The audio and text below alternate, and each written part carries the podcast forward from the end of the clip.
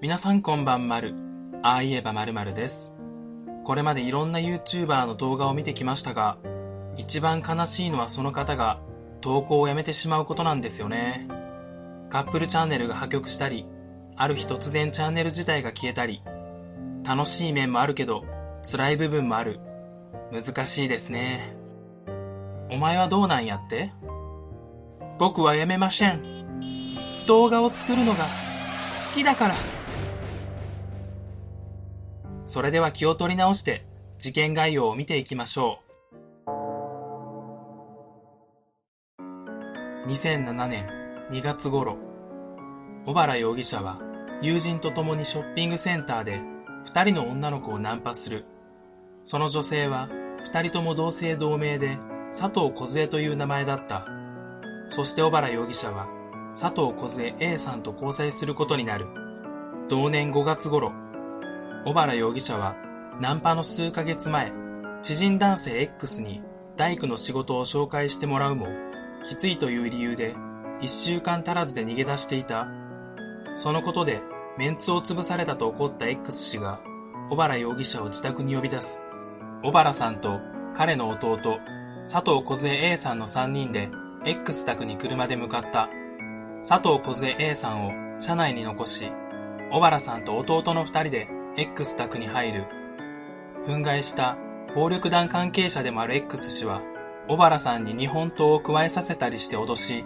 120万円の迷惑料を払うように迫った。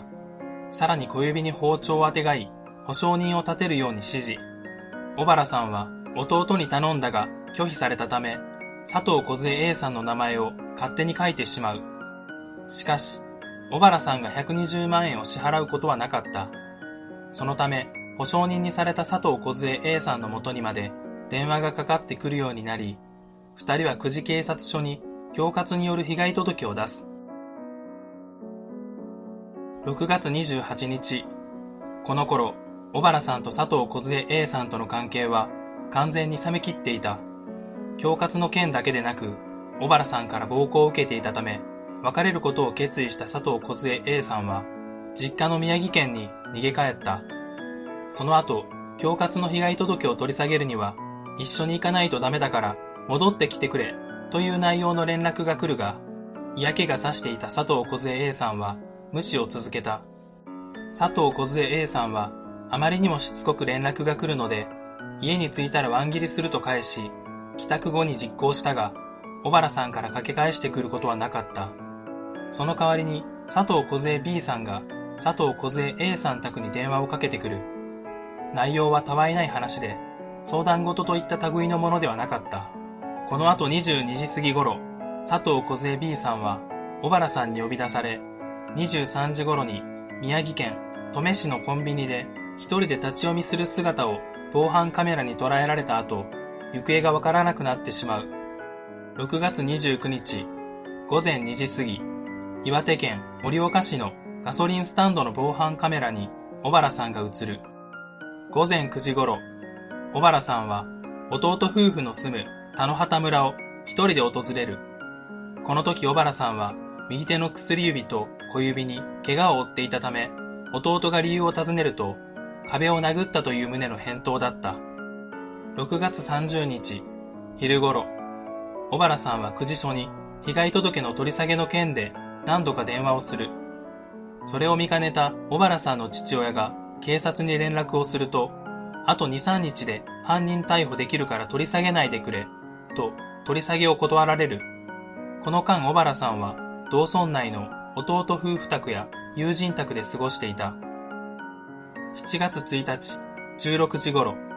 この時点では身元不明だが、佐藤梢 B さんの遺体が発見される。死亡推定時刻は6月30日未明から7月1日の間。発見場所は小原さんのいた田野畑村から片道2時間ほどかかる場所にある岩手県河合村の沢。司法解剖によると死因は手で首を絞められたことによる窒息死で、殺害後に橋から放り捨てられたとみられている。17時頃、小原さんが2時間半ほど外出する。外出前は普通だったものの、帰ってきた時には、ひどく取り乱していた。7月2日、早朝5時頃、佐藤梢 A さんの家に警察からお嬢さんは無事ですか？という電話がかかってくる。電話を受けた父親は佐藤梢 A さんから佐藤梢 B さんが姿を消したことを聞いていたため困惑する。佐藤梢 A さんは小原さんから自殺をほのめかす連絡を受けたため警察に連絡。そしてその日、もう一人小原さんから連絡を受けた友人がいる。その人物が小原さんを最後に目撃した人物になるわけだが、その人物によると、小原さんは、宇野巣断崖で柵を越えて、崖の近くの木に座り、電話をしていた。見た感じは普段と変わらず、電話の様子もいつも通りだったので、これはしないだろうと思い、缶コーヒーを渡して帰宅した。電話の相手については、久慈署の刑事だと思う、と述べている。小原さんは一人になった後、サンダルなどの遺留品を残して姿を消す。国道までは2.5キロほど、公共交通機関もない場所。彼は本当に自殺してしまったのか、それともどこかに姿を隠しているのか。小原さんの父親は警察に対して警察犬を使った捜査を打診したが、警察は分単位でコストがかかると発言し、乗り気ではない感じだった。7月3日、被害者の親が確認したことで、遺体が佐藤梢 B さんのものだと判明する。7月5日、宇野巣断崖で飛び降りた痕跡が発見できず、遺体も上がっていないことから、小原さんの偽装自殺だと判断。7月29日、100万円、現在では300万円という懸賞金を小原さんにかけて全国に指名手配。後に警察は被害届を受けた事実はないという立場を取り、あと2、3日で犯人逮捕できるから取り下げないでくれと小原さんの父親に言ったことについても、そんな事実はなかったと真っ向から否定している。この事件でピックアップすべき点といえば、以下の4つが挙げられます。考察1ではこれらを考察し、考察2に事件前後に何があったかを考察していきます。なぜ佐藤梢 B さんが犠牲になったのか。一見小原さんの抱えていたトラブルとは無関係ですが、小原さんが X 卓で書かされた保証人の名前が佐藤梢 A さんと同姓同名だったため、A さんの身代わりに殺害された可能性もある。X 宅へは小原さんと弟の二人で入り、A さんは車に残っていたため、X が A さんと B さんを間違えたとも考えられる。そもそも A さんが命を狙われていたというのはいかがなものでしょうか？いくら小原さんがお金を払わなかったとはいえ、勝手に名前を書かれた17歳の女性に、そこまで執拗に、ましてや殺害までしてしまうものなのか？そこに書かれた保証人の名前に、法的根拠が一切ないのは、X もわかっているはずです。X がメンツを大事にするのなら、女性でまだまだ子供と言える佐藤梢さんを殺害するというのは矛盾している気がします。地の果てまで小原さんを追う方がメンツという意味では合っているはずです。だとすれば B さんは誰に殺害されたのか。やはり小原さんに殺害されたと考えた方が一番しっくりくるのではないでしょうか。その理由やどのような経緯だったかなどは後ほど述べさせていただきます。小原さんが佐藤梢 B さんを手にかけることは可能なのか。佐藤梢 B さんの死亡推定時刻は6月30日未明から7月1日の遺体の見つかる16時までの間。その間小原さんは遺体発見場所の岩手県河合村から車で片道2時間ほどかかる田野畑村の友人宅で過ごしアリバイがあるかのように見えるが友人が寝静まった深夜に家を抜け出せば犯行は可能かもしれない。そして、どこかで B さんと待ち合わせをしていたとしたら、しかし、右手に大怪我を負った小原さんに彼女を窒息死させることは可能なのか医師の診断では利き腕がほぼ握力のない状態。しかも B さんに睡眠薬を飲まされた形跡はない。そうなると彼には B さんを殺害することは不可能に思える。怪我をした箇所、小指と薬指にも注目していただきたい。もし何かを殴った場合、真っ先に負傷するのはどこでしょうか握り拳を作っていただければわかると思いますが、中指と人差し指が一番ダメージを受けるはずです。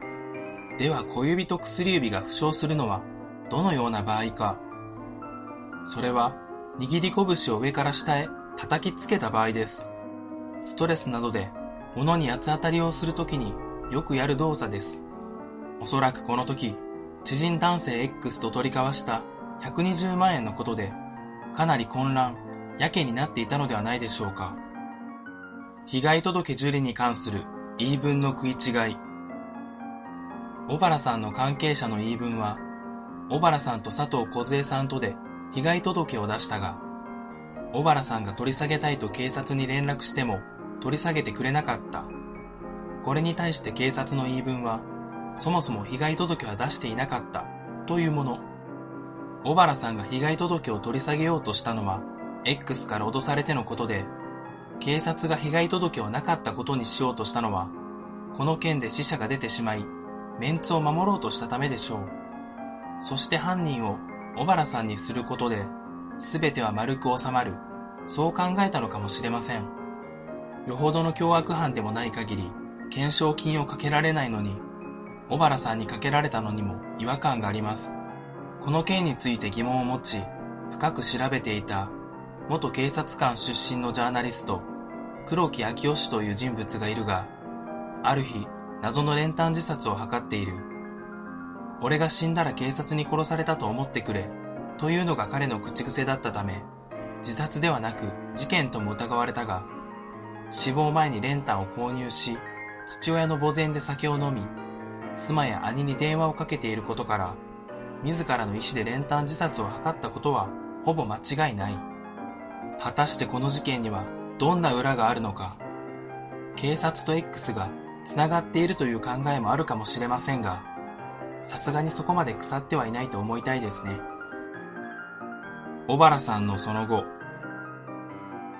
遺留品を残していたものの、遺体が上がらなかったこともあり、警察からは偽装自殺をしたと考えられています。もし偽装自殺だったとすれば、周りに公共交通機関がない以上、誰かに迎えに来てもらったと考えるのが妥当でしょう。彼を迎えに来て、なおかつ彼をかくまう人物は一人しかいないと思います。そう、知人男性 X ですね。次の考察2で彼がどのように事件に関わっていたのか考察していきます。ここからは事件前後に何があったのかを2つのパターンで考察していきます。小原さん犯人パターン120万円を払う約束をさせられ彼女である佐藤梢 A さんにも愛想をつかされ X 氏に被害届の取り下げを迫られるも思うようにいかず精神的にも参っていた小原さんはその場にあった何か硬いものに拳をぶつけて負傷する怪我をした自分を A さんに見せて優しくしてもらおうと思ったのかもしれない現に怪我をした手の写った自撮りの写真を A さんに送っている。しかし A さんの反応は薄く、逆に B さんから優しい言葉を受けていたとすればどうでしょうか。もし仮に B さんがメンヘラだったら、同じように自傷行為をした小原さんに共感を覚えても不思議ではありません。B さんもいろいろ悩みの多い年頃、その二人が出会ってしまったとしたら、小原さんが慰めてほしくて、深夜 B さんを呼び出します。そんな時間にわざわざ出ていくのかと疑問に思うかもしれませんが、実際彼氏に会うために深夜自転車で1時間かけて会いに行った人物を知っています。自分のことを必要としてくれていると感じれば、B さんがそのような行動をとっても不思議ではありません。車で B さんを拾い、二人で夜道をドライブ。その車内でふと、二人で死のうという話が出る。もしかしたら B さんには自殺願望があり、小原さんに殺してもらおうと思ったのかもしれません。冷静な時ならまだしも、やけになっている男にそんなことを言ってしまえば、本当に実行するのは想像に難くありません。車の中で B さんの首に手をかける。そして彼女の意識はだんだんと遠のいていき、そのまま絶命してしまう。自ら死を望んでいる相手に対しては、左手だけでも十分犯行は可能だと思います。動かなくなった B さんを前に、ふと我に返り冷静になった小原さん。